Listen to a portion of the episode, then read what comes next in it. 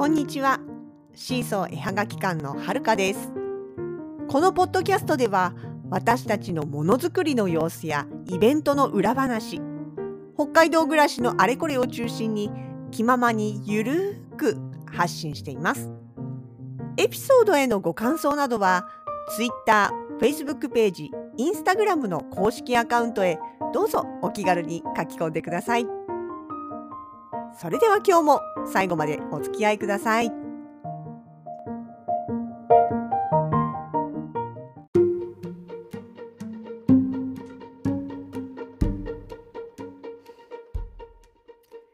2022年6月の19日の予定が20日になっておりますいやちょうどね昨日の夜要は19日の深夜ということになるんですけれども雷がすごくてだいたい何時頃だっただろう？10時11時ぐらいかな夜のね。そろそろ上に上がってパソコン作業したいななんて思いながらえっとぬりぬり作業。雪しずくのねあのどんどんたくさん作っていかなきゃいけない時期なんてこう塗ってある程度までいったら今度パソコンの前に行って最後収録をしてから寝ようかななんて思ってたちょうどその時にですね。まあ急に来たんですよ雷。夜になるとほらあの窓閉めちゃってるからあんまりね外の様子わからないんですけれどもなんかいきなりこうバチバチバチバチって雨の音の気配がしたなと思ったらゴロゴロって雷の音がしてしかもそれがあっという間に近づいてきてカーテン閉めてても分かるくらいすごい光がピカッと光ってで間もなくしてね本当に何秒も経たないうちにズドーンってものすごい腹に響くような音が聞こえてきてあこれは近いなと思ったんですよ。結局うちあのこういった収録だとか、まあ、なでしょう写真の整理とかっていうのをやっているいわゆるメインのパソコンっていうのがデスクトップなんですけどもねそこは一応そのまあ雷対策の電源タップは使っていますけどもパソコン本体の方にはその何て言うんでしょう電源が突然切れた時に切り替わる補助電源的なもの要はこういう停電対策みたいなものっていうのはつけてないのでだから雷が鳴り始めたら基本的にやっぱメインパソコンの作業はやらないようにしてるんですよ。なんかあって停電食らったら嫌だなと思ってね。めんどくさいじゃないですか。結構あのそれこそ壊れることがなかったとしてもさ作りかけのデータだったりとかなんか中途半端になっても嫌ですしねっていうわけで様子を見たんですよ。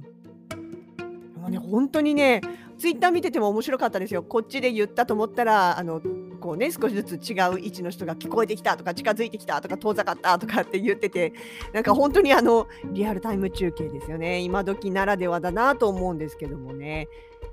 ね、あのー、なんだろう。見てたら気象気象庁っていうかその天気関係のサイトを見ていたら結構落ちてましたね。落雷が本当にあの85箇所とか書いてあっていつも疑問なんですよ。あの落雷ってねそうやって何十箇所って出てくるわけなんですがそこ実際どう落ちてるんだろうと思って。ほら時々あるじゃないですか。落雷によって山火事が起きたとかあとは木が燃えたとかそういうのを見るけれどもそ80箇所とかさ落雷してたらさ火事になったりしないんだろうかと思ってあと人が怪我をしたりとかねでもまあもちろん時々はあるけど例えば昨日みたいなそうめちゃくちゃ落ちた時でもそんなにそんなに効かないですよね。でまあもちろんね住宅とかだったら避雷針に落ちたとかねそういうのもあるのかなと思うんですよ。やでもさそうそれこそ自分が小さい頃ねやっぱり団地に住んでいてで結構こう雷来ることもあったりしてね。で高台に立ってるので窓の外を見てると遠くの方にこう落雷してるのが見えるんですよね。山の方だったりとか遠くの町の方だったりに。見事にこの稲妻の形がピカピカピカってこう光ってあ落ちたって分かるような。遠目に見てる分にはねまあ綺麗というかある意味の天体ショーというかちょっとかっこいいなと思う部分がなきにしもあらずなんですけど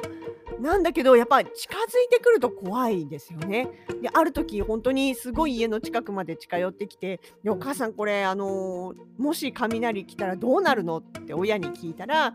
まあ、こういうね建物とかには飛来心って言って雷が落ちても落ちてきてもそこがこう吸収してくれるようなあの設備がついてるから大丈夫なんだよって言われるけれどもでもやっぱり音だけでビビるし実際座っていたら本当にあのゴロゴロピカゴロゴロってきた次の瞬間にドーンってきたのが腹だけじゃなくて自分のすぐ近くにあった食器棚のガラスが全部ビリビリビリって揺れたんですよ。あれは結構怖かったですね。とかまあその後ねあのもう全然もっと大きくなってこっちに来てから屋外にいる時に雷鳴られるとほんと怖くて。だってさそういう時って大体ほら雨がつきものじゃないですか。しかも大雨。だから傘をささないわけにはいかない。だけど傘さしてるとそこに落ちてくるんじゃないかって。やっぱりね金属とかその先っぽの尖ったところとか。建物の中に行きたくたって行けない場合もあるわけですよね。本当にだから私屋外で雷来られるとめちゃくちゃビビってダメで、うん、あのね以前ね釣りに行った時にもあったんですちょうど春先で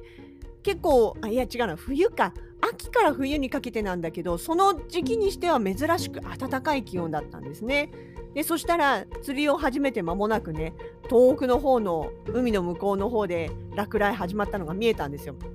で黒い雲がねでもこんどんどん風もそうだし雲がどんどん近づいてくるのが分かる。で実際問題雷の音の近づいてきてるのも分かるってなるともう私落ち着いてそんな竿を垂れてる場合じゃなくってその日その場所はすごくねあの超過要は釣りの結果がいいって言われててみんなこうね釣ってるんですよ周りにも人いっぱいいてそんな状況でも。いや釣れるからって言ってねいるんだけど私はもうどんどん近づいてくる時点でもう落ち着いて座ってなんかいられないしだいたい釣り竿なんか持ち上げてたらそこに落ちたらどうするねんって思って怖くて無理って言ってでその時一緒にいた友達の車に逃げてました。車車でも怖い。いや車でもあの落ちることはあるし。でもまあ落ちた時は車に落ちてもそのままこうね車体とタイヤを通じて地面にあの行くから別に車が燃えることないよって言われるんだけどいやでもでもそんなさそんな近くに来たらもう音だけで無理じゃないですか。だからねあの釣りの時は本当にもういいよ帰ろうよなんでみんなそんなとこで釣ってんのよのんきにってすごいね、うん、怖いし腹立たしいしっていうような思い出もあったりします。車には落ちないって言われてもさ雷の中やっぱり運転するの嫌ですよ本当にだそういう意味では例えば昨日みたいにねもう完全に家の中にいるっていう時はまあ相当近づいてきたとしてもまあまあ大丈夫だろうと思ってはいるんですよね。ただうちの家の裏っていうのはやっぱ裏山になってますからね。そこのなんか木とかに落ちて火事になったりとかってなったらやっぱ嫌だなとは思うのでちょっとその辺はね気にはなるんですけどもね。あとパソコンとね。でね今朝になってちょっと見てたらツイッターにあの農業農場をやってる農業じゃないか。農場か。酪農やってる人はみんな知ってると思うけどみたいな投稿で要は鉄線あの野生動物をね防ぐための電気鉄線みたいなのあるじゃないですか。牧場とかね牛とか馬のいる放牧場のところにね。あの鉄線に電気電気柵か。電気柵っていうのが正しいのか。電気柵に雷が落ちたらどうなるのかっていうのの動画が上がってたんですよ。でこれはねそういうのをやってる人たちの中ではもう当たり前のことらしいんですけども私はそういうのを見る機会ないんで見てたら本当にズカーンと落ちたと思ったら見事に電気柵にババーッとこう光が走るんですね。で柵全体なんていうのかな1箇所だけじゃなくって柵をこう走る横に走り抜けるように煙がぶわっと上がるの。あまあショートするんでしょうけどもね。いやあれショートしたらさまた修理するの結構お金かかるよねって思ったりもするんだけどでも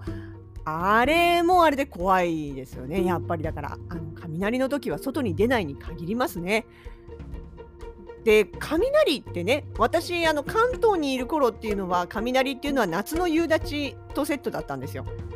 だから夏真夏とかで真夏の夕暮れ、まあ、雷は怖いけれどもそれが通り過ぎると少しだけ涼しくなるみたいな。でも逆に蒸し暑くなることもあるみたいな。そういう存在だったんですけどもね。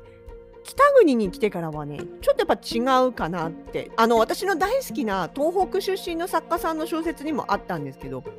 季節の変わり目に結構雷起きるんですよね。それこそさっきのあの釣りの話じゃないけど秋から冬の時期だったりとかあと多いのが冬から春に変わる頃ですね。あのもう雪解けのシーズンでそろそろ春かなみたいな頃にやっぱりどっかで大気が不安定になって雷が来ることがあったりしてねでもそれを聞くと雷は嫌なんだけどあーなんか本当にここから春進むのかなってちょっと期待するそんな感じもあります。あとまあ今回みたいなのはどっちかっていうと春から夏かな。多分そんな切り替わり、梅雨明けの印じゃないですけど、どうなんだろう、梅雨梅雨らしい梅雨、今年あんまり雨降ってないからあれかな。なんだけど、まあ、なんていうのかな、夏への変わり目の雷っていう感じもしなくもないですね、昨日のやつはね。本当にね、ドラマみたいな大粒の雨降ってて、で、11時台に1回雷すごいの来て、でそれが割とすぐに去ってたんですよね。スピード速かったの。近づいてくるのも速かったけど遠ざかるのも速かった。だからああもういいかなと思ってパソコンの電源入れてさあじゃあちょっと何を喋ろうかなってメモをまとめてる時にまたまたバタバタバタバタバタってこう屋根を襲いかかるような雨の音が聞こえてきてと思ったらまた雷が来たんですよ。結構これも速い速度でガーンって近づいてきて音も大きいしあーまた来たよと思ってこれまたね停電こう気にしながらとかねそもそも録音してる最中に後ろに雷の音入ってもなんだよねと思って諦めてもう寝ました。っていうわけで今ねえ明けて20日の日中なわけなんですけれどもまあでもおかげさまでね本当に空気が入れ替わったというか朝はすごくいい青空でした。まあ綺麗な青空。で空気もねやっぱ空気はねほんとひんやりしてます。ひんやりしてるんだけども何ていうのかな気持ちいい肌触りのいい風っていうかねあのなんだろう大量の雨に空気が洗い流されたかなっていうようなそんな朝になってました。今日気温上がるって言っててまあ私今のところあまり体感してませんけれどもでも本当にねもしかしたらこれ夏の始まりの雷だったかもしれませんよね。なんか今年の夏も暑くなるなんていう長期予報も出てましたけれどもさあどうでしょう、まあ、気がつけばもう6月後半ですからねうん暑くなってもおかしくないしそろそろ夏ですかね。まあ、あんまりあの暑い日が早く来すぎてしまうと夏の7月8月の本番の時期に暑くないままずるずる終わっちゃうっていうのもなんかありがちなパターンなんでまああのそれらしい時期に暑くなってくれるのが一番嬉しいんですけどね。まあ自然はそう都合よくはいきませんってねいうところでございます。さあ今年の夏がどうなるかえ期待をしてみたいと思います。でも去年みたいな記録的猛暑の連続はちょっと辛いかな。わがままですね。